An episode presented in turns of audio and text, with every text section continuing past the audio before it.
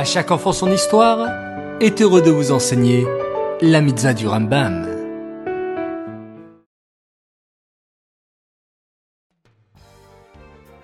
Bonjour les enfants, Bokertov, comment allez-vous ce matin?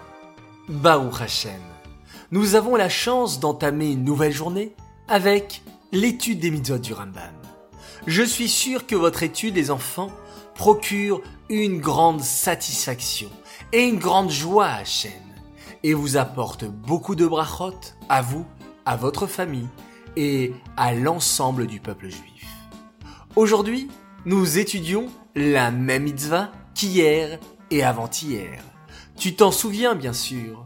Eh oui, c'est la mitzvah positive numéro 73 qui nous ordonne de faire le vidouille, c'est-à-dire d'avouer par la parole nos fautes devant Hachem pour lui demander pardon. D'ailleurs, dans la Tefila, nos sages ont institué un passage dans lequel nous avouons une liste de Averot en suivant l'ordre du Aleph Bet. La première faute que nous avouons commence par Aleph, puis ensuite par Bet, et ainsi de suite jusqu'à arriver à la dernière lettre, la lettre Tav. Ainsi, nous demandons pardon à Hachem pour toutes ces fautes que nous aurions pu commettre ou qu'un autre juif aurait pu commettre, car nous sommes tous unis et garants les uns des autres.